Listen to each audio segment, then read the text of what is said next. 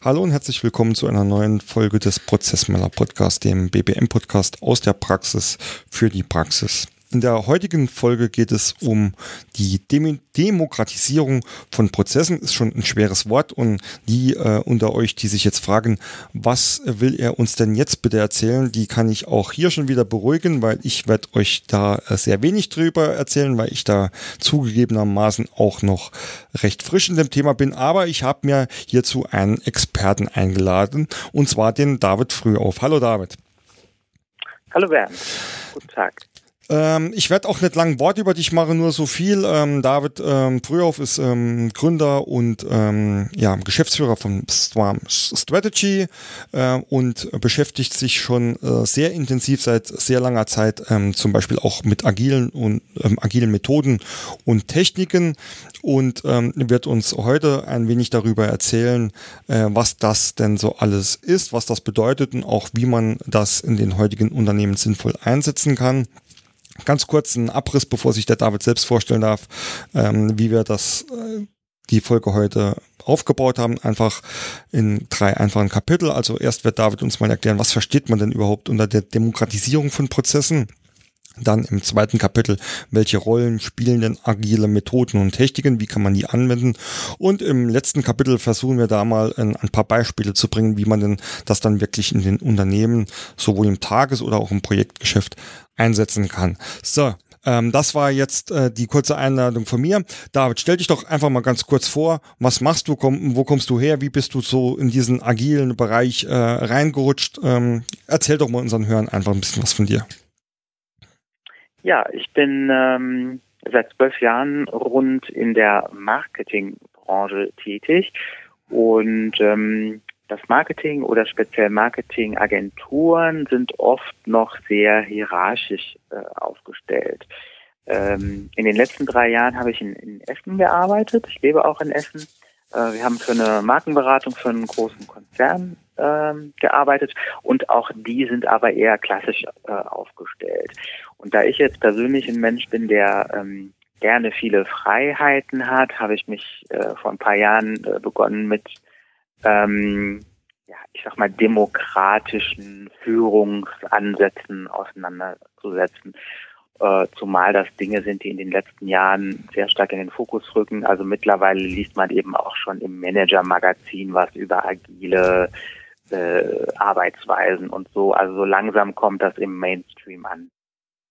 Das ist richtig. Also ähm, mittlerweile gibt es ja auch, ähm, also ich stoße immer wieder auch auf Artikel, die quasi ähm, diese, dieses Wort agil schon mehr oder weniger verpönen und ähm, das sagen, dass das wieder nur so ein Modebegriff ist, den es aber eigentlich mhm. ja schon immer gibt. Wie, wie siehst du das an dieser Stelle?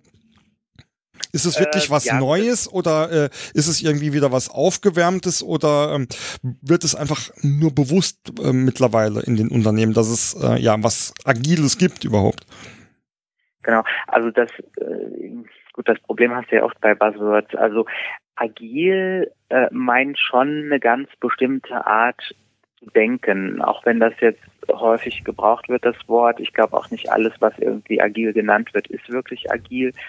Ähm, aber was, was festzustellen ist, dass tatsächlich ähm, in der Unternehmenswelt eine sich zwar sehr langsam, aber gerade jetzt im Start-up-Bereich, wo, wo die Unternehmen noch sehr jung und auch flexibel sind, sich tatsächlich so nach und nach eine andere Art zu denken durchsetzt. Und das, was da so mit die größte Rolle spielt, ist, dass man, das ist zwar auch ein alter Hut, dass man sagt, okay, man muss vom Kunden her denken, ähm, nichtsdestotrotz setzt sich das jetzt erst langsam mit äh, Ansätzen wie Design Thinking, also diese, diese nutzerzentrierten Sichtweise durch. Also die Digitalisierung ist halt nicht nur ein technischer Treiber, sondern die treibt auch diese nutzerzentrierte Denke an. Also mhm. wie denkt der Nutzer, wie verhält er sich und so weiter. Wie würdest du denn ähm, denn agil einfach, also ich finde das gerade ein spannendes Thema, wie würdest du denn ähm, agil aus deiner Sicht, aus deiner Erfahrung äh, wirklich definieren mit ein paar ähm, äh, Stichworten oder Charakter Charakteristiken und was ist für dich nicht agil, was aber vielleicht öfters als agil auch noch durchgeht äh, in der aktuellen Situation? Ja, ähm, also agil ist erstmal eine hm, Also ich würde es jetzt mal als einen Begriff als Anpassungsfähigkeit bezeichnen. Konkret bedeutet das, äh, wenn ich ein, ein Produkt für einen Kunden entwickle, dann ähm, frage ich zunächst die Bedürfnisse des Kunden ab. Also natürlich frage ich ihn jetzt nicht direkt, was sind deine Bedürfnisse, sondern ich versuche indirekt herauszufinden, wo seine Bedürfnisse liegen. Und anhand der Informationen entwickle ich eine eine erste Entwicklungsstufe eines Produkts, was der Kunde theoretisch schon nutzen könnte. Also ein, ein Produkt, was ganz wenige Funktionen hat, was ich innerhalb von einer begrenzten Zeit bereitstellen kann. Dann zeige ich dem Kunden dieses Produkt und versuche nochmal herauszufinden, was hält er davon? Sind meine Annahmen, die ich getroffen habe im ersten Gespräch richtig? Und was muss ich ändern, um dieses Produkt jetzt noch mehr in Richtung des Kundenbedarfs zu entwickeln? Und diese Iterationen, ja, also diese Fleiß die letzte quasi, Folge, die immer die ich mit dem Götz Müller über Lean ähm, Management äh, gehalten habe. Also Lean Agil sind ja irgendwie so ein bisschen ähnlich. Wie siehst du das? Agile Arbeitsweise. Mhm. Und ähm, Arbeitsweise. Ja, also eben oft werden diese Begriffe im Zusammenhang verwendet, meinen aber von der Definition her eigentlich was anderes. Also agil meint eben die eine starke Anpassungsfähigkeit, die über Iterationen passiert, also Feedback, Nacharbeiten, Feedback, Nacharbeiten, ähm, während Lean meint, möglichst den ganzen Müll, den Prozesse heutzutage enthalten, wegzulassen, also sich auf die wichtigen Dinge zu konzentrieren. Mhm. Also das sind zwei unterschiedliche Dinge, die aber sich sehr gut miteinander ergänzen und deswegen werden sie auch sehr häufig in, in ja, moderneren Unternehmen, also ich sag mal im neuen Mittelstand, auch beide gleichzeitig eingesetzt und miteinander kombiniert. Mhm. Äh, wobei ja auch also Lean ist ja auch, äh, sage ich mal, ein Denkansatz, ein, ein, Führungsansatz, der irgendwie getrieben oder ganzheitlich betrachtet werden muss. Wie siehst du das für Agil? Das ist äh, für mich doch auch so, dass das dann eher zur Kultur gehören muss. Genau. Äh, also es gab schon viele Unternehmen, die ja, versucht haben, agile Methoden einzuführen, die teilweise aber auch daran ähm, gescheitert sind, was meines Erachtens nach ähm, ja, mit der Denke zu tun hat. Also wenn ich natürlich eine hierarchisch aufgestellte Gesellschaft ähm, habe, die davon ausgeht, dass es Einzelne gibt, die schlauer sind als andere und die ähm, quasi darüber entscheiden, was passiert, dann funktionieren agile Methoden eigentlich weniger gut, weil die agilen Methoden eigentlich als Maß der Dinge nicht irgendeine Führungskraft sehen, sondern eben immer den Nutzer, der ganz am Ende dieses Produkt konsumiert. Mhm. Also alles, was zählt, ist das Feedback des Nutzers und daran orientiert sich die gesamte Entwicklung und im besten Fall die gesamte Organisation. Und das ist eben in hierarchischen Unternehmen oft nicht gegeben, weshalb dort das eben auch eigentlich nicht dauerhaft funktionieren kann, sage ich mal so. Mhm. Es ist mittlerweile ja so, dass es gerade deswegen große Konzerne dazu übergehen, Einheiten komplett auszugliedern, an einem anderen Standort anzusiedeln, wie VW in Berlin beispielsweise mhm. mit der neuen Einheit Moja, die ähm, sich ganz bewusst von diesem, von der Konzernmutter lösen, ja. um dort eben in einem abgegrenzten Rahmen diese Art von Denke durchsetzen zu können. Mhm. Ist ja äh, quasi auch eine super ähm, Überleitung zu eigentlich unserem zum ersten Kapitel, wenn man das so nennen darf, ähm, dem Thema Demokratisierung. Was bedeutet das überhaupt? Also Demokratisierung sagt ja, man will demokratisch werden, eine Demokratie aufzubauen. Andererseits, wie du schon gesagt hast, hat man noch ähm, hierarchische Strukturen mit äh, klaren ähm, Weisungen oder ähm, ja äh, oder auch Befugnissen. Ähm, wie würdest du allgemein die Demokratisierung in Unternehmen beschreiben und auch abgegrenzt zu der aktuellen Situation, die einfach noch äh, vorwiegend vorliegt? Hm. Also das hat äh, ganz stark was mit der Digitalisierung auch zu tun und mit dem, was, was aus, ja, auch so ein bisschen aus dem Silicon Valley kommt, wobei es jetzt bei weitem nicht so ist, dass im Silicon Valley jetzt alles demokratisch ist, sondern da gibt es auch ähm, teilweise Unternehmen, die ja nach deutlichen Hierarchien arbeiten. Aber ganz spannend ist eigentlich die Entstehungsgeschichte vom Silicon Valley. Da gab es damals äh, ein, ein schlaues eigenes Unternehmen gegründet. Und äh, die haben von diesem Zeitpunkt an das ganz anders gemacht. Also die haben sehr stark auf Transparenz gesetzt und darauf, dass jeder eben seine Ideen einbringen kann, dass er die auch verfolgen kann. Und das ist somit der Ursprung des Silicon Valleys, wie wir es heute kennen, was sehr stark von, von, ja, von dieser eher flachen Hierarchie geprägt ist. Dann haben wir parallel dazu noch die Entwicklung des Internets. Das Internet ist, ist ja eine Erfindung äh, die ganz bewusst von Anfang an darauf gesetzt hat, äh, eine dezentrale Struktur zu haben. Und wenn wir uns mit Digitalisierung beschäftigen, stellen wir fest, dass eigentlich digitale Unternehmen nur dann wirklich sehr gut funktionieren, wenn sie auch in ihrer Organisationsstruktur dezentral aufgestellt mhm. sind, eben nicht hierarchisch. Und das sind so zwei Entwicklungen, ich glaube insbesondere die Digitalisierung, die jetzt in den letzten Jahren die Demokratisierung von Unternehmen auch äh, treiben. Also das ist jetzt zumindest meine These. Mhm. Wie würdest du äh, in dieser Sicht ein ähm, völlig demokratisches Unternehmen sehen? Wie, wie sieht das für dich aus? Wie ist das aufgebaut? Ja, ähm, also da gibt es ganz unterschiedliche Ansätze. Man muss natürlich auch, also das Wort Demokratie wird ja oft immer gleichgesetzt mit dem politischen System, was mhm, wir mhm. jetzt zum Beispiel in Deutschland haben, dass man eben wählen kann. Äh, das ist aber nicht das, was Demokratie im ursprünglichen Sinne ja ausmacht. Also Demokratie im ursprünglichen Sinne heißt ja, dass, äh, ähm, dass, also dass die Bürger eines Landes eben Einfluss auf die Politik haben. Mhm. Und sie haben eben keinen Einfluss dadurch, dass sie alle vier Jahre zur Wahl gehen, sondern sie haben Einfluss äh, dadurch, dass sie eben und das ist letzten Endes das, was ein demokratisches Unternehmen auch ausmacht. Also dass die die Leute, die dort arbeiten, eben einen Gestaltungsspielraum haben. Mhm. Mhm. Ähm, also das Thema Verantwortung. Ähm, übertragen, bewusst übertragen und ähm, da auch nicht wirklich reinrede ähm, außerhalb oder innerhalb der gesteckten Grenzen. Kann man das auch so nennen? Oder?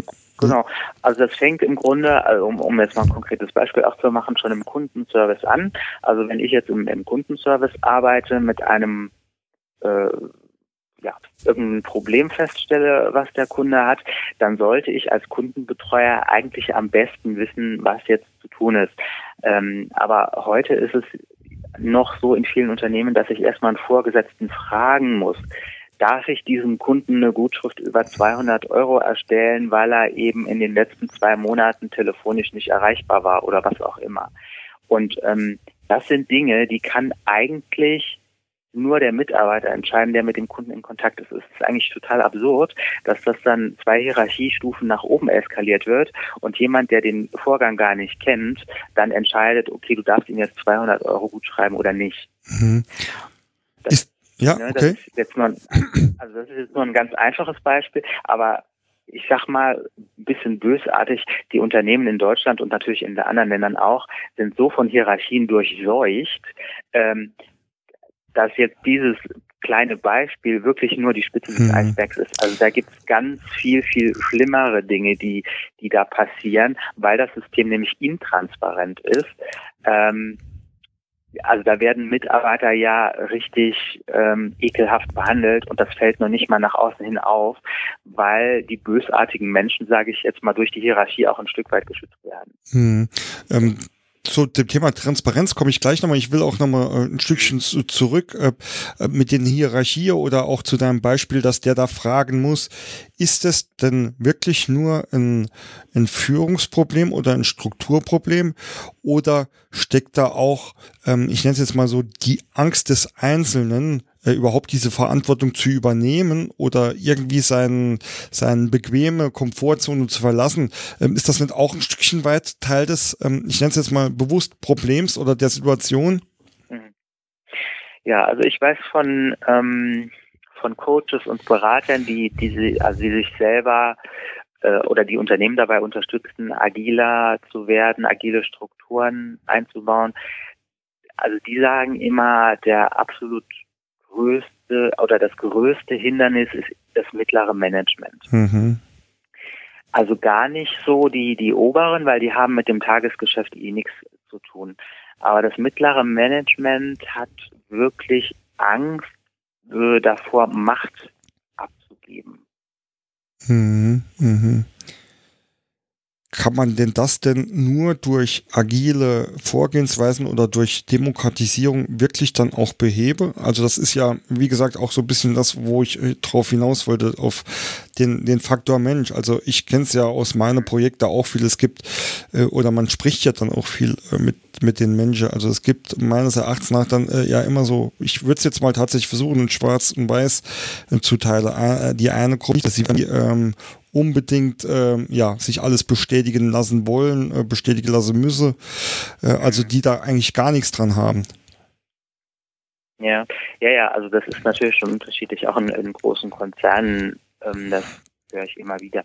Äh, also von den einen hört man dann, dass sie ganz schlimme kontrollsüchtige Chefs haben, von den anderen hört man dann, also ich kann eigentlich meine Arbeit so machen, wie ich will. Ich stimme mich hm. einmal die Woche mit meinem Chef kurz ab und damit ist gut. Also das ist natürlich sehr, sehr personenabhängig. Ähm, was eine Organis äh, Organisation allerdings leisten kann und muss, ist, dass sie äh, das Umfeld schafft, um, ich sag mal, eine transparentere, flachere Hierarchie zu fördern. Und im schlimmsten Fall, wenn man feststellt, dass es eben Führungskräfte gibt, die so stark narzisstisch veranlagt sind, dass das wirklich dem Unternehmen schadet oder die sogar ähm, eine, äh, ich glaube, man sagt, die soziale Persönlichkeitsstörung mhm. haben, was angeblich unter Führungskräften sehr, sehr verbreitet sein soll, ähm, dann muss ein Unternehmen dort natürlich auch eingreifen mhm. und, es, und diese Menschen halt nicht noch schützen, indem ja die äh, Hierarchie halt so intransparent ist, dass man gar nicht feststellen kann, dass dort, äh, dass dort Probleme bestehen. Du hast ähm, gerade das Wort auch Umfeld schaffen genannt. Mach mal ein Beispiel. Oder was, was sind so Faktoren, wo du sagst, ich als Unternehmer spitze das Umfeld schon wirkt oder die, ähm, die diese auch reduziert, also diese Negativbeispiele? Mhm. Ähm, das sind oft, glaube ich, so, so persönliche Dinge. Also bei mir ist es ja jetzt so, dass ich, äh, das hört man vielleicht auch raus, in den letzten Jahren einfach auch schlechte Erfahrungen mit hierarchischen Strukturen gemacht habe und dass ich jemand bin, der sich jetzt ganz gezielt auch dem Thema widmet und natürlich mein eigenes Unternehmen ähm, also weitgehend hierarchiefrei aufstellen mhm. möchte. Ähm, es gibt noch externe Treiber. Also ich kenne zum Beispiel ein Unternehmen äh, in, in Düsseldorf, das ist ja direkt hier neben Essen.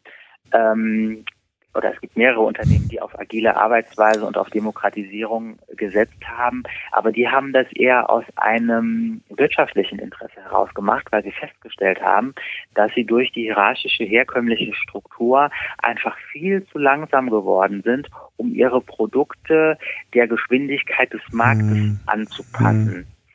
Und das war bei denen der Auslöser zu sagen, wir müssen auf jeden Fall schneller werden. Das sind Unternehmen, die schwerpunktmäßig sich äh, mit IT äh, befassen und hm. also indirekt. Ähm, und die haben durch diese Enthierarchisierung, sage ich mal, einfach eine viel höhere Geschwindigkeit in der Produktentwicklung erreicht. Mhm. Das ist ein schöner Anknüpfpunkt, weil ähm, ich möchte jetzt auch mal auf das Thema dann ähm, Business Process Management oder Geschäftsprozessmanagement zu sprechen kommen, wo man sich ja auch ähm, mit Dingen beschäftigt, wie einmal der Aufbaustruktur und der Ablaufstruktur. Und du hast das ja eben in deinem Beispiel da eigentlich schon mit angesprochen. Ähm, viele Hierarchie oder viele Ansprechpartner oder Prozessbeteiligte, nenne ich es jetzt auch mal bewusst, verlangsamen natürlich auch einen Ablauf. In dem Beispiel, das du genannt hast, dann zum Beispiel die Produktanpassung oder überhaupt ähm, die, die Produktgestaltung oder ähm, Produktion, ja. Wie, ähm, wie, wie siehst du da den Zusammenhang? Spielt das alles in, in, in einer Hand? Ist quasi eine, eine Abbau, also ich empfinde es so, also das empfehle ich meinen Kunden ja auch, äh, auch immer ein Stückchen. Je mehr man die, ähm, die Ansprechpartner oder die Prozessbeteiligten reduziert, umso schneller äh, kann man natürlich werden. Ist das denn nicht auch schon so ein Stückchen Demokratisierung? Ja, ja, also ich glaube, das eine hängt äh, sehr stark mit dem anderen zusammen. Wenn du natürlich weniger, mal, weniger Menschen hast, die Dinge freigeben müssen, hast du automatisch auch eine ja eine demokratisch, mhm. demokratischere Struktur, würde ich jetzt sagen. Ein, ein anderes ähm, ähm, sehr beliebtes oder auch wichtiges Thema im, im Prozessmanagement ist natürlich auch ähm, auch ein Stückchen verbunden mit dem ähm, mit dem ja Abbau der ähm, Aufbaustruktur und der Übergang zu ja einer prozessorientierten Organisation, in dem dann wirklich äh, Verantwortlichkeiten auch nicht mehr für den eigenen Tätigkeitsbereich äh, übernommen werden, sondern für einen, einen gesamtheitlichen Ablauf, der auch Abteilungsgrenzen, die da auch noch existieren können, ähm, ja überschreitet und ähm, dann weggeht von dem. Ich gucke immer ja, also das ist äh, auch gerade das, was agile Teams im Grunde ausmacht, dass eben nicht mehr siloartig organisiert wird, also dass man sagt, es gibt eine, eine Marketingabteilung, eine Produktentwicklungsabteilung oder so, sondern äh, es gibt eben agile Teams, da sind jetzt, sagen wir mal als Beispiel, irgendwie acht Leute drin. Und dann hast du einen, der ist fürs Marketing verantwortlich, einen, der mhm. ist eben für die Programmierung verantwortlich, einer fürs ähm, für die Usability und so weiter. Ähm, also das Team ist nicht mehr oder das Unternehmen ist nicht mehr als Abteilungen organisiert, sondern eher äh, wie so eine Art Kundenbedürfnisteam mhm. organisiert, an dem alle hm, Bereiche quasi an einem Tisch sitzen. Hm. Ist ein schöner Übergang zum, zum nächsten Kapitel auch, welche Rolle denn da überhaupt agile Methoden und, und Techniken spielen. Ähm, du hast jetzt ein schönes Beispiel ähm, äh, genannt, wobei für mich jetzt ähm, da auch so ein Stückchen die Frage wäre, kann man denn sowas in einem, in einem, ich sage jetzt bewusst, Tagesgeschäft, kann man in einem Tagesgeschäft agil arbeiten oder ist das nicht eher auch so das Projektgeschäft? Ich glaube, also hm, auch unter unseren Hörern dürfte Scrum natürlich ein, ein sehr, ähm, ja, sehr ähm, bekannter Begriff sein. Ähm, mhm. Wie siehst du das? Also auch diese, oder du hast ja vorhin auch schon angesprochen, ähm, die Demokratisierung geht immer irgendwie einher mit ähm, dem Übergang zu agilen Ansätzen und Arbeitsweisen. Ja, nicht, nicht zwangsläufig agil, also es kann auch einfach eine, eine leane mhm. Arbeitsweise sein. Also du, du hast recht, ich sehe das auch so, dass, dass diese interdisziplinären äh, Teams, also wenn ich jetzt ein Dienstleister bin, also zum Beispiel eine Agentur, die für ein Unternehmen arbeitet, dann ist es in der Regel ein, ein Team, was speziell nur für diesen einen Kunden arbeitet. Ne? Dann funktioniert das mit dieser interdisziplinären Aufstellung. Genauso, wenn ich im Unternehmen äh, ein besonderes Produkt vorantreibe, also wie zum Beispiel wir haben ein Telekommunikationsunternehmen, das agil organisiert ist, die arbeiten zum Beispiel dann um ein Produkt herum agil. Ähm, wie, wie, kann ich, wie kann ich mir das vorstellen jetzt, also um ein Produkt mhm. herum? Also, also auch nochmal, wie gesagt, ich kenne es aus meiner Erfahrung halt auch nur Scrum, was halt oft ja in der Softwareentwicklung, äh, beziehungsweise in meinem Umfeld dann halt in, in, dem, in den Systemen, ähm, Warenwirtschaftssystemen herum äh, genutzt wird, um dort was weiterzuentwickeln. Aber ähm, deswegen mal hier die Frage, ähm, was ist da genau das Produkt, äh, an dem die arbeiten und wie tun die das? Mhm.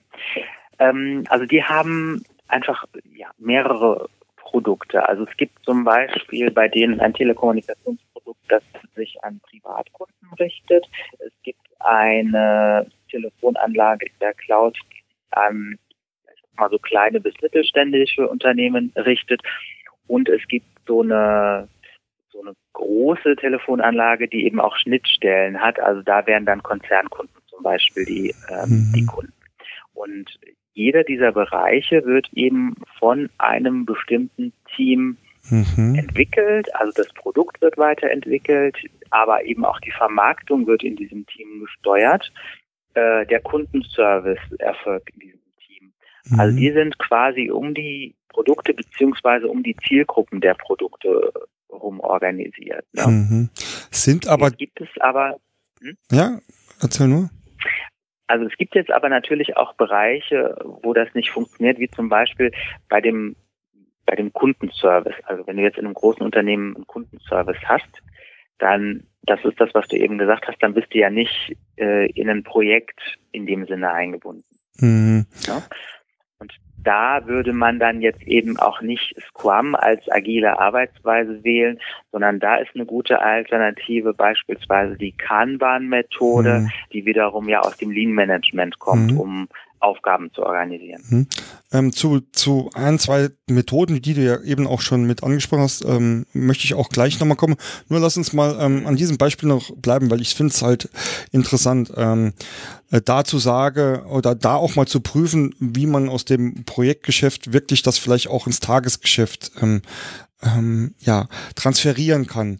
Weil ich, ich glaube halt, dass auch wenn man hm, heutzutage über agil oder ähm, vielleicht sogar auch über Lean liest oder hört, dass das einfach noch zu starken Projektfokus hat ähm, und vielleicht aber im Tagesgeschäft auch irgendwie Sinn machen könnte. Ja. Ja, schon. Also das ist dann allerdings, also Scrum, äh, diese Methode ist tatsächlich fürs Projektgeschäft entwickelt worden und die funktioniert meines Erachtens auch mhm. wirklich so nur im Projektgeschäft.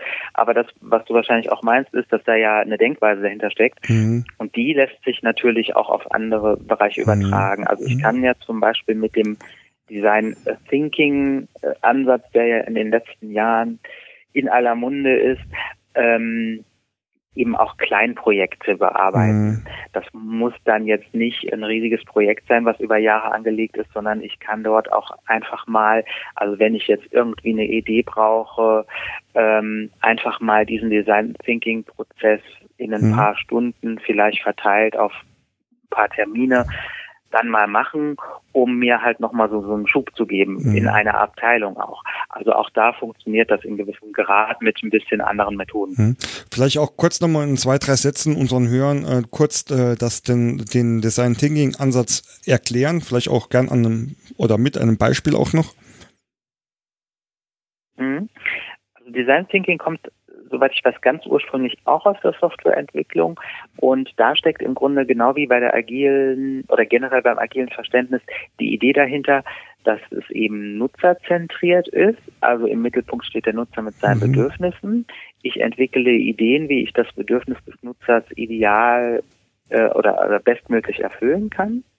Äh, ich teste diese Idee am Kunden und durch das Feedback des Kunden habe ich nochmal die Möglichkeit, die Idee zu optimieren. Und das kann man jetzt in ganz kleinen Rahmen machen, dass man sagt, äh, also man hat irgendwie drei äh, Iterationsschleifen über drei Tage verteilt. Äh, man kann daraus aber auch ein riesiges Projekt machen. Mhm. Also je nachdem, wie die Organisation aufgestellt ist, um was für ein Problem es sich handelt, wie der Kunde so ist und so weiter. Hast du da ein ganz klassisches Beispiel? Also bei Design Thinking denkt man ja immer irgendwie an den Kreativbereich. Ist aber, glaube ich, ein Trugschluss, ja? Ja, ja, das ist, weil das Wort Design da drin steckt Aha. und es steckt halt die Idee dahinter, äh, Dinge zu visualisieren. Also man arbeitet im Design Thinking ja sehr viel mit Post-its. Man ist auch dazu angehalten, vielleicht mit kleinen Scribbles äh, zu arbeiten, um Dinge eben visuell begreifbar zu machen weil sie ansonsten, also ich sag mal, Strategen können sehr abstrakte Dinge, abstrakten Bestandteil Dinge äh, sichtbar zu machen, um sie besser erklären und mhm. verstehen zu können. Und mhm. deswegen steckt das Design dort drin. Mhm. Ähm, du hast auch, ähm, oder eine Frage, ähm, die ich aber noch stelle, wenn du ja so sagst, nutzerorientiert oder Kunden. Ich glaube, viele verbinden dann auch immer den externen Kunden damit. Wie ja. wird denn das heute äh, auch für interne Entwicklung oder für interne Themen verwendet? Hat das auch schon Fuß gefasst? Oder ist das wirklich momentan auch ähm, äh, nur auf äh, die, äh, den, den externe Kunde äh, angelegt? Nee, also jetzt von meinem Verständnis her würde das genauso äh, bei internen Kunden funktionieren. Also es ist, was wichtig ist, also dass man sich quasi immer einen Menschen vorstellen kann, der am Ende der Nutznießer einer Lösung ist. Mhm. Ob das jetzt ein Kollege aus einer anderen Abteilung ist oder ein Kunde, spielt eigentlich erstmal keine Rolle. Mhm. Also ich kenne das aus meinem Umfeld äh, natürlich, ähm, gerade wie du es schon gesagt hast, andere Abteilungen, also so, so ganz ähm, klassische Prozessschnittstellen. Der eine übergibt was an den anderen und das bietet sehr oft sehr viel Potenzial für Optimierungen, weil da einfach, ähm, ja, ich, nenne es jetzt auch mal bewusst, das Produkt, das der Vorgänger weitergibt, ähm, eigentlich nicht geeignet ist für den Nachfolger oder aber auch umgekehrt, ja. Und in dem Sinn ähm, glaube ich halt einfach auch, dass da äh, für den internen Gebrauch äh, da noch äh, sehr viel Potenzial äh, brach liegt, das aber auch noch gar nicht wirklich so auf dem Schirm in den Unternehmen ist. Also noch viel weniger als sowieso diese Ansätze überhaupt. Wäre jetzt mal so meine ja. Vermutung gewesen. Ja, ja. Also es gibt natürlich, ja, also ich sag mal, der Design also man, man muss natürlich sich jetzt nicht, also das ist vielleicht auch die Gefahr, die da drin steckt, wenn man über agile Methoden spricht und so weiter. Also dass man, man kennt jetzt Scrum, man kennt Kanban, mhm. man kennt Design Thinking und es ist ja nicht so, dass du in der Praxis jetzt genau eine von diesen drei Möglichkeiten wählen musst, mhm. sondern du kannst ja auch, also wie gesagt, eigentlich geht es ja um die Denkweise, auch nur einzelne Module, die du vielleicht im Rahmen des mhm. Design Thinking mal kennengelernt hast, zur Lösung eines ganz bestimmten Problems nutzen. Also du brauchst ja nicht jedes Mal einen kompletten Prozess aufzusetzen, wenn es darum geht, irgendeine Herausforderung zu lösen. Ähm, finde ich, ähm, finde ich sehr gut. Äh, also ich habe das ähm, für mich auch mal ausprobiert, indem ich mir einfach dieses, ähm, ja, mehr oder weniger, weil ich halt Scrum kenne, ähm, auch bei einer mhm. Prozessaufnahme, die ich ähm, digital, also digital bilateral durchführen musste, immer einzelne kleine Bausteine verschickt habe, äh, die dann bearbeitet habe mit Feedback und so quasi von sehr wenig Informationen bis äh, zu einem kompletten Prozessdokumentation das aufgebaut habe. Kann man das denn wirklich als agil agil bezeichne, also zu sagen, ich fordere wenig Informationen an, krieg die, es gibt es Feedback, stelle weitere Frage, krieg auch weitere Frage, beantworte die, um so aus dem Kleinen was Großes aufzubauen? Ja, also wie gesagt, agil äh, ist jetzt erstmal Anpassungsfähigkeit, mhm. äh, Iteration. Also Man muss natürlich auch aufpassen. Mhm. Also es gibt natürlich auch Menschen, die verstehen das dann geradezu als Einladung dazu, gerade wenn es Vorgesetzte sind, die einen sehr starken äh, Kontrolldrang haben, äh, über diesen Weg dann Kontrolle auszuüben. Also mhm. quasi jede Schleife nochmal als Kontrollinstrument zu nutzen. Mhm. Also da muss man auch ein bisschen aufpassen, äh, aber grundsätzlich funktioniert es auch im Kleinen. Ja. Mhm. mhm. Ähm, Lass uns mal noch ganz kurz auf das Thema äh, Kanban eingehen. Das äh, hattest äh, du jetzt ja schon zwei, dreimal erwähnt. Äh, vielleicht auch hier mal ganz kurz ähm, erläutern, äh, was ist denn das für eine Methode? Was steckt dann für eine Technik hinten dran? Wie kann man das denn ähm, im Unternehmen einsetzen? Mhm. Genau, also die, die Methode an sich kommt aus dem Lean Management, aus der schlanken Produktion, die bei Toyota halt eben eingesetzt wird und ist eben dazu da, Lagerbestände zu reduzieren. Das klingt jetzt alles sehr theoretisch. Ich kenne mich jetzt auch mit Produktion nicht wirklich aus, deswegen möchte ich es gar nicht daran erklären. ähm, aber die Technik wird auch heute eben im ganz normalen Projekt- und Tagesgeschäft angewandt auf allen möglichen Bereichen, also auch zum Beispiel auch in der Dienstleistung. Äh, die Idee ist, dass man eben Aufgaben auf einzelne Karten schreibt so dass der Mitarbeiter die Möglichkeit hat, sobald er Zeit hat, die nächste Aufgabe zu bearbeiten, sich diese Aufgabe zu ziehen. Also das ist dieses sogenannte Pull-Prinzip. Mhm. Er nimmt sich die Aufgabe, wenn er eben gerade Zeit und Nerv dafür hat und er bekommt sie eben nicht von einem Vorgesetzten zugewiesen und zudiktiert, mach bitte bis morgen dieses und jenes, sondern die Machtsituation dreht sich an der Stelle so ein bisschen zugunsten des Mitarbeiters. Mhm. So. Und äh, im einfachsten Fall gibt es drei Spalten, in denen Karten einsortiert werden. Also das sind die To-Dos, was ist noch zu erledigen. Wenn der Mitarbeiter sich die Aufgabe zieht, kommt diese Karte in die Spalte ist in Arbeit.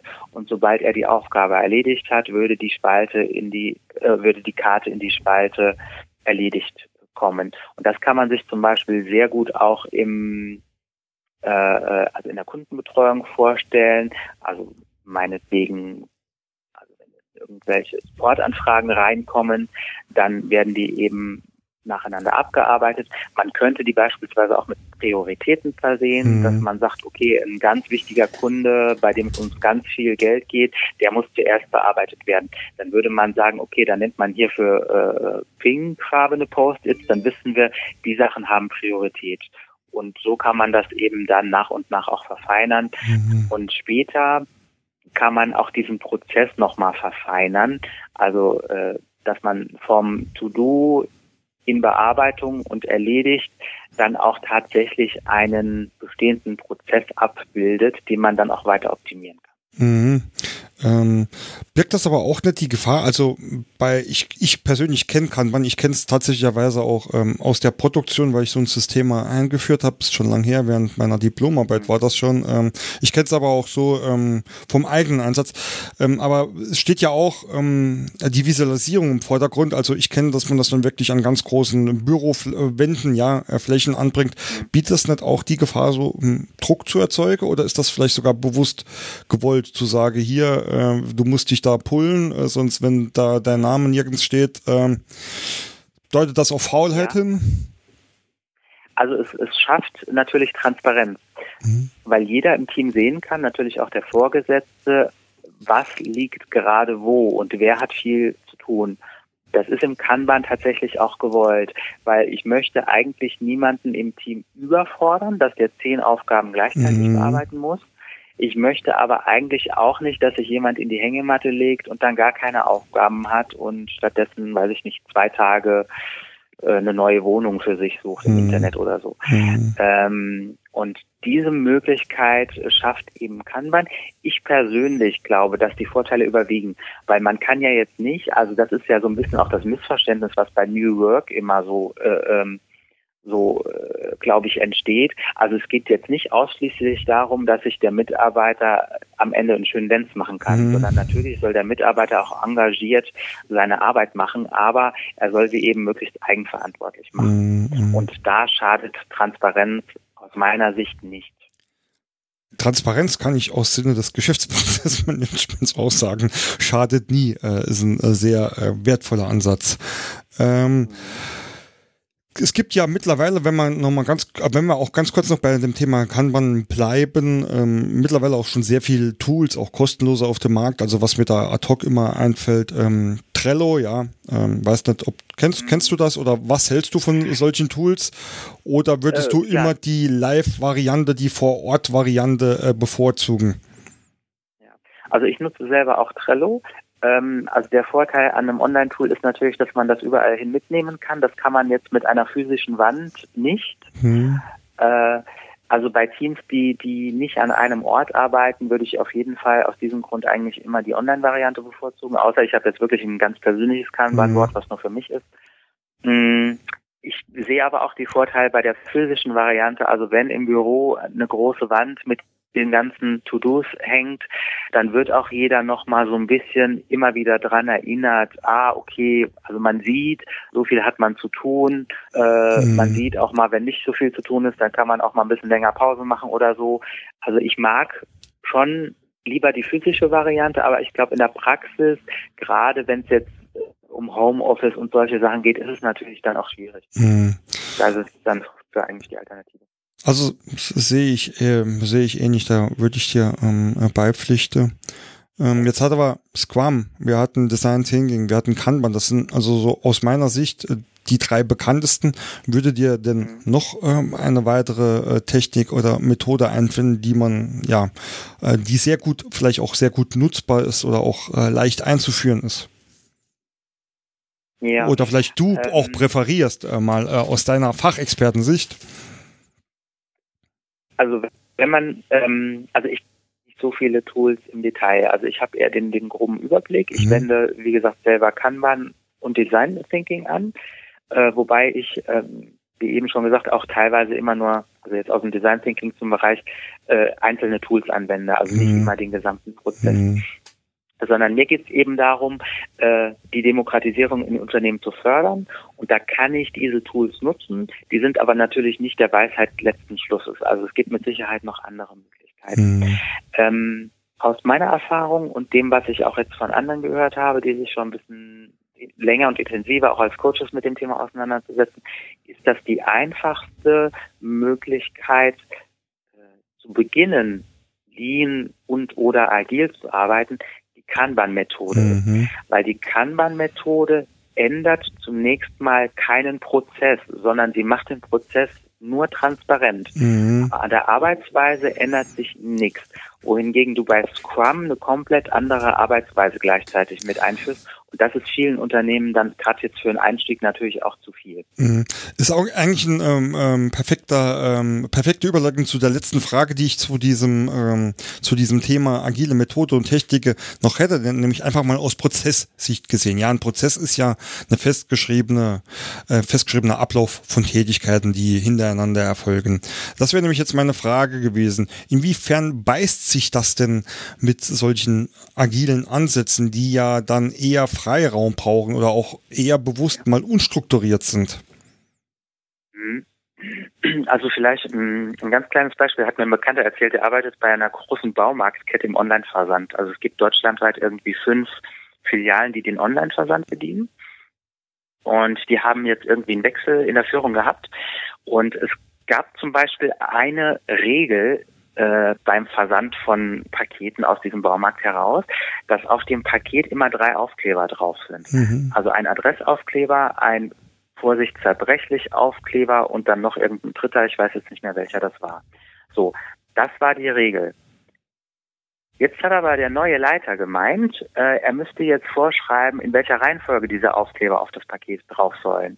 Also erst Aufkleber A, dann Aufkleber B und zwar immer in dieser Reihenfolge. Und wer mhm. sich nicht daran hält, der wird irgendwann in Anführungsstrichen gecoacht, sprich, der bekommt auf die Finger gehauen. Und das ist für mich ein sehr schönes Beispiel, wie ein Prozess eigentlich nicht organisiert sein sollte, mhm. weil in, in dem agilen und auch schlanken Verständnis sagt man den Leuten zwar, was wollen oder warum wollen wir etwas erreichen? Das ist eigentlich die wichtigste Frage. Und was wollen wir erreichen? Aber wie das erreicht wird, das entscheidet der Mitarbeiter mhm. selbst. Also der Mitarbeiter selbst soll natürlich auch für sich entscheiden dürfen, in welcher Reihenfolge die Aufkleber da drauf kommen, weil mhm. wichtig ist am Ende, dass die drei Aufkleber da drauf sind. Mhm. Und das äh, beschreibt so ein bisschen, glaube ich, diese, ja, wie soll ich sagen, diesen Konflikt. Also, dass es darum geht, also was soll das Ergebnis sein?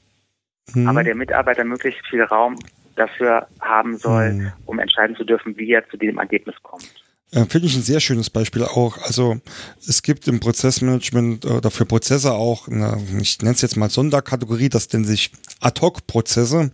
Das beschreibt eigentlich genau sowas, wenn ich eine übergeordnete Aufgabe erfüllen muss. Dazu gehören einzelne Tätigkeiten, bei denen es eigentlich aber auch egal ist, wie die Reihenfolge ähm, erfolgt. Hauptsache das Ergebnis stimmt. Ähm, und ich mache da immer das genau. ganz ähm, simple Beispiel, äh, wenn ich als Aufgabe habe, Kaffee zu kochen, ja, dann muss ich irgendwie irgendwie äh, zu, äh, muss ich irgendwie, bevor der Kaffee, äh, bevor die, bevor ich die Maschine anstelle überhaupt, muss das Pulver oder die Bohnen drin sind, sein in der Maschine und das Wasser, ja. Aber es spielt absolut keine Rolle, welches davon ich zuerst einfülle. Und ähm, ja. ähm, das ist jetzt natürlich ein Beispiel für eine, für eine Einzeltätigkeit, also für eine Tätigkeit, die von einer Person ausgeübt wird. Aber ich glaube ähm, auch, ähm, ja, in dieser Denke wäre das mit Sicherheit auch möglich, das ähm, für, für ein Team so, ja, in Anführungsstrichen, äh, agil zu organisieren. Genau, also das ist, läuft in agilen Unternehmen auch so, dass die Verantwortung im Grunde komplett in die Teams verlagert wird. Ähm, da entscheiden die Teams auch für sich im Team hm. ähm, über bestimmte, also die geben sich quasi ihre Regeln im Team selbst. Also es gibt keine unternehmensübergreifende Regel. Wenn das Team der Meinung ist, es braucht für irgendwas eine Regel, dann legt es gemeinsam diese Regel fest. Mhm. Ähm, ja, also ich persönlich, ich beschäftige mich ja auch schon seit einiger Zeit äh, mit, mit agilen Methoden, Techniken, speziell natürlich auch immer in Bezug auf das Prozessmanagement.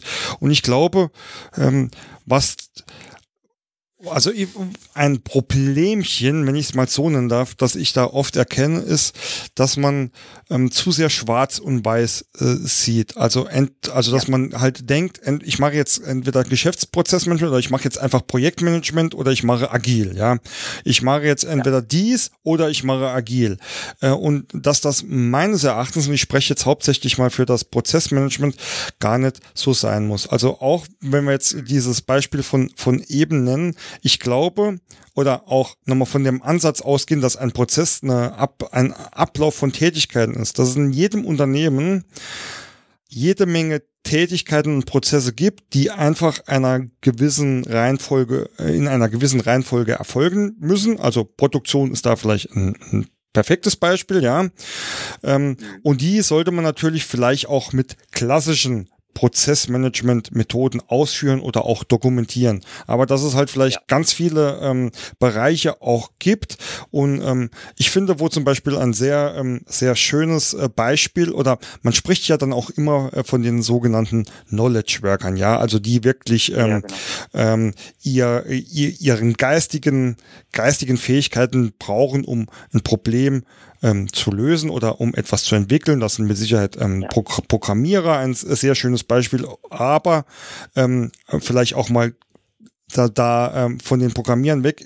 Also ich nenne auch immer zum Beispiel äh, den Personalbereich als einen Bereich, der sich wenig standardisieren oder auch in ähm, klaren Prozessen beschreiben lässt. Nehmen wir jetzt mal vielleicht die, die, die Lohnbuchhaltung ja weg, aber so, so ein Thema wie ähm, Personalentwicklung, ja, also Ausbildungs- oder Qualifizierungsthemen oder auch überhaupt Personal einzustellen, ja, ähm, da kann ich vielleicht drei, vier grobe Schritte ähm, definieren als einen Prozess, also aus, ähm, ähm, Ausschreibungsunterlagen erstellen oder äh, Bewerbungsgespräch führen, aber alles, was dazwischen passiert, und das, das passiert ja oft auch nicht allein, sondern halt dann mit den Fachbereichen, die äh, bei den Bewerbungsgesprächen dabei sind, das, das muss doch einfach auch freier gestaltbar sein, David. Ja, also sehe ich auch so. Und ähm, ja, letzten Endes steckt ja hinter allem, also auch wenn ich jetzt äh, Democratizing ähm, Business meine, also das ist so eine Art Unternehmensvision von uns, ähm, steckt da die Erkenntnis dahinter, dass einfach auch jeder Mensch ein bisschen anders ist. Mhm. Und dass nicht alles für jeden Menschen gleich funktioniert. Es gibt Menschen, die sind leistungsfähiger, die können zwölf Stunden am Tag durcharbeiten, andere sind schon nach sechs Stunden kaputt. Mhm. Die anderen arbeiten lieber für sich alleine, die anderen können eher im Gespräch mit anderen Ideen entwickeln. Und da gibt es noch zig und hunderte Abstufungen. Mhm. Und ich finde, man muss so, so, so, so weit es irgendwie geht, jedem Menschen auch ermöglichen, im Rahmen seiner Fähigkeiten und seiner Persönlichkeiten die Dinge so zu machen, wie sie für ihn am besten passen. Und da passen Standardprozesse mhm. halt natürlich auch sehr schlecht, weil kein Mensch ist halt eben Standard. Es gibt den ja. Standardmenschen nicht. Nee, finde find ich ähm, absolut auch äh, richtig. David, lass uns ganz kurz zum äh, letzten Punkt kommen. Da hatten wir ja eigentlich ähm, reserviert für Beispiele ähm, und den Einsatz im Tages- und Projektgeschäft haben wir ja ähm, schon, glaube ich, genügend erläutert. Deswegen vielleicht für mich einfach mal die Frage so in Richtung Fallbeispiel. Ich bin jetzt ein mittelständisches Unternehmen, habe 80 Mitarbeiter und entschließe mich dazu, dass ähm, ich mein Unternehmen demokratisieren möchte und dass ich ja etwas agiler äh, werden möchte. Ähm, was wäre denn so dein Tipp zum, zu einem richtigen Vorgehen? Äh, also die erste Frage, die man sich als ja, Chef oder Vorgesetzter stellen sollte, also die habe ich irgendwo mal aufgeschnappt, die fand ich sehr schön, ähm, ist eigentlich die Frage, mag ich Menschen wirklich?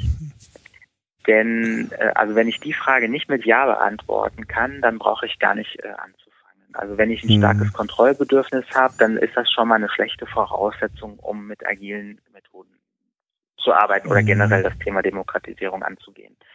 Ähm, wenn das hingegen äh, nicht der Fall ist, also wenn ich tatsächlich sehr offen bin, auch gerne, also bereit bin, Verantwortung abzugeben, dann finde ich einen schönen Einstieg einfach mal Veranstaltungen besuchen. Es gibt Veranstaltungen aus dem Lean- und Agile-Bereich, die finden regelmäßig statt. Einfach mal reinschnuppern. Mhm. Wie fühlt sich das an? Um welche Themen geht es da? Mit welchen Leuten komme ich da zusammen? So, und wenn man dann so ein bisschen das Interesse auch gefunden hat, finde ich, das hatte ich ja vorhin gesagt, eigentlich einen sehr schönen Einstieg. Also wenn man dann mit was Konkretem beginnen will, Kanban als Methode auszuprobieren, um die bestehenden Prozesse einfach transparent zu machen. Mhm. Und wie es dann weitergeht, da gibt es kein Patentrezept dafür. Das sagen auch mhm. ganz viele Unternehmen, die sich, ähm, die sich von der herkömmlichen Struktur zu einer agilen Struktur ent, äh, umgestellt haben sagen eigentlich immer, wir mussten unseren eigenen Weg finden. Hm. Und das höre ich immer wieder und ich gehe jetzt auch einfach mal davon aus, dass das so stimmt, weil hm. jedes Unternehmen, genau wie jeder Mensch eben auch anders ist, anders funktioniert, andere Voraussetzungen hat, hm. andere Menschen, andere Kultur und äh, da gilt es dann eben die eigene Antwort zu finden. Da möchte ich einmal ganz kurz nachhaken. Ähm, also auch ähm, mit diesem Beispiel, ich fange mal im Kleinen an und teste das. Ähm, aber ähm, wenn ich jetzt zum Beispiel mal Qualitätsmanagement nehme, ja, also wenn ich das für in meinem Unternehmen betreiben möchte, dann muss ich das ganzheitlich tun und muss ähm, diverse Standards oder auch Techniken und Methoden äh, einfach für das Unternehmen vorgeben. Wie ist das, wenn ich wirklich mit einem Unternehmen äh, agil aufgestellt sein ähm, will? Gibt es da dann irgendwie ein, eine Abteilung äh, oder sollte ich da vielleicht eine Abteilung machen, die da bei solchen agilen Methoden und Techniken begleitet, die Mitarbeiter auch ähm, coacht oder schult? Erfüllt oder sollte man das wirklich, so wie du es jetzt gerade beschrieben hast, einfach ähm, überall wachsen lassen und, ähm, und gucke, was dabei rauskommt? Hm. Also das ist eine, das ist ja echt eine schwierige Frage und ähm, also ich habe zumindest bis jetzt noch nicht gehört, dass es ein Unternehmen gab, was so eine Art Agilabteilung eingerichtet mhm. hat. Also was es gibt, dass äh, Unternehmen äh, agil Coaches beschäftigen. Mhm. Also entweder als Festangestellte oder eben als externe Dienstleister, mhm. die dann natürlich sich darum kümmern, dass die Rahmenbedingungen sich so entwickeln, dass eben eine agile oder schlanke Arbeitsweise überhaupt auch möglich ist. Mhm. mhm. Ähm, das funktioniert aber, soweit ich das jetzt auch bisher gehört habe, nie ähm, im Unternehmen insgesamt, mhm. sondern eigentlich fängt man immer irgendwo in einer Abteilung an, wo der Leidensdruck halt zum Beispiel gerade am größten ist. Mhm. Und wenn man es dort schon mal ausprobiert hat und es dort funktioniert, dann weitet man es aus. Also das ist ein Prozess, der unter Umständen über mehrere Jahre läuft. Mhm. Und äh, ja, es kennen mehrere Unternehmen, die das so gemacht haben. Also sie haben, ich glaube, in der Produktentwicklung, das ist so der Klassiker, dass man dort zuerst mal anfängt und das dann eben später auf andere Bereiche ausweitet. Hm, okay. Äh, letzte Frage an dich, David. Ähm, ja, du hast ja zu Beginn schon so eine kleine ähm, Ist-Analyse gemacht, ähm, indem du gesagt hast, viele Unternehmen, also die kommen langsam auf den Trichter und versuchen auch was. Lass uns doch einfach mal einen kleinen Ausblick wagen.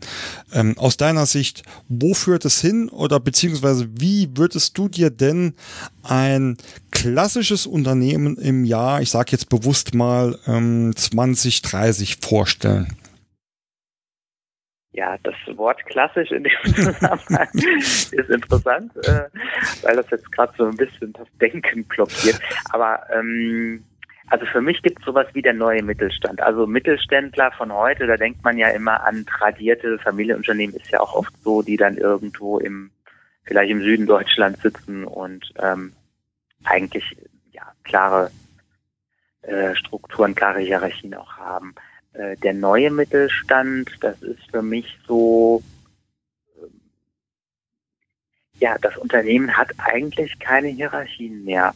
Also das Unternehmen ist halt sehr stark einfach am Kunden ausgerichtet. Eigentlich steht ganz oben, also wenn man sich jetzt das doch mal als Hierarchie vorstellen möchte, steht ganz oben an der Hierarchie der Kunde Unten drunter stehen die Abteilungen, die dann sehr, also direkt mit dem Kunden zusammenarbeiten, mhm. zum Beispiel der Vertrieb, zum Beispiel der Kundenservice. Und eigentlich steht der Geschäftsführer in diesem Modell ganz unten. Also der mhm. hat eigentlich am wenigsten zu sagen, was natürlich nicht stimmt, weil er ist natürlich dafür verantwortlich, dass das Umfeld, in dem sowas entstehen und wachsen kann, auch funktioniert. Äh, aber ich glaube, wir müssen weg von Hierarchien kommen und ich glaube, das wird auch in den nächsten 10, 20 Jahren ja, sich dahingehend bewegen. Also neue Unternehmen werden alte ablösen und man kann ja jetzt schon erkennen, dass eigentlich Unternehmen also die disruptiv andere Branchen mit ganz neuen Modellen im Grunde revolutionieren, dass die in der Regel mit dezentralen Modellen mhm. arbeiten. Mhm. Dann äh, kannst du dir im Jahr 2030 schon mal einen Termin reservieren, wo wir dann die zweite Version dieser Folge aufnehmen werden, um gucken, was passieren wird. Ah, okay. ähm, okay, David, an dieser Stelle mal vielen Dank. Vielleicht ganz zum Abschluss noch, wenn jetzt der ein oder andere Hörer denkt, hey, der David, das ist ja eine coole Socke, von dem möchte ich äh, gern noch ein bisschen mehr erfahren. Äh, wie kann man denn Kontakt mit dir aufnehmen? Wie oder wo kann man dich denn erreichen?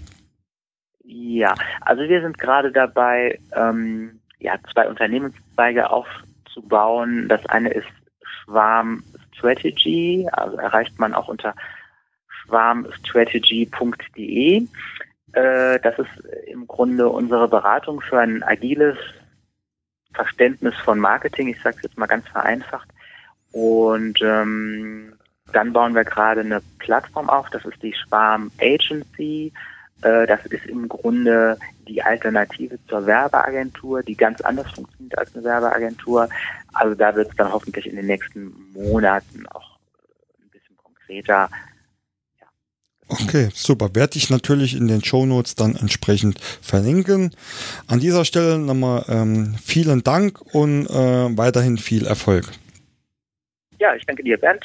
Alles Gute und bis bald. Bis bald. Ja, ganz am Ende dann auch nochmal ganz kurz der gewohnte Orga-Blog. Ähm, ihr wisst es, auf prozessmaler.de findet ihr viele weitere Blogs und Podcasts. Ich freue mich dort auch über jedes Feedback zu den einzelnen Folgen oder auch gern über info.prozessmaler.de mit neuen Vorschlägen. Ihr könnt euch dort auch zu meinem Newsletter eintragen. Dann werdet ihr regelmäßig über offizielle und auch äh, nicht veröffentlichte Dinge und äh, Themen informiert. Dort werde ich auch manchmal ähm, bekannt geben, wo ich mich so überall rumtreibe. Und wer dann mal Lust auf ein Treffen hat, darf sich gerne an mich zu wenden. Ansonsten natürlich auch die üblichen Social Media Profile. Also ihr findet mich auf Xing oder LinkedIn und mittlerweile gibt es von meinem Unternehmen Prozess.0 auch eine Facebook-Seite und einen YouTube-Kanal mit ein bisschen BPM äh, für die Praxis. Äh, Würde mich freuen, wenn ich euch dort auch irgendwie wiederfinde. Ansonsten nochmal danke fürs Zuhören und ich wünsche euch viel Spaß bei eurer Prozessarbeit. Euer Bernd.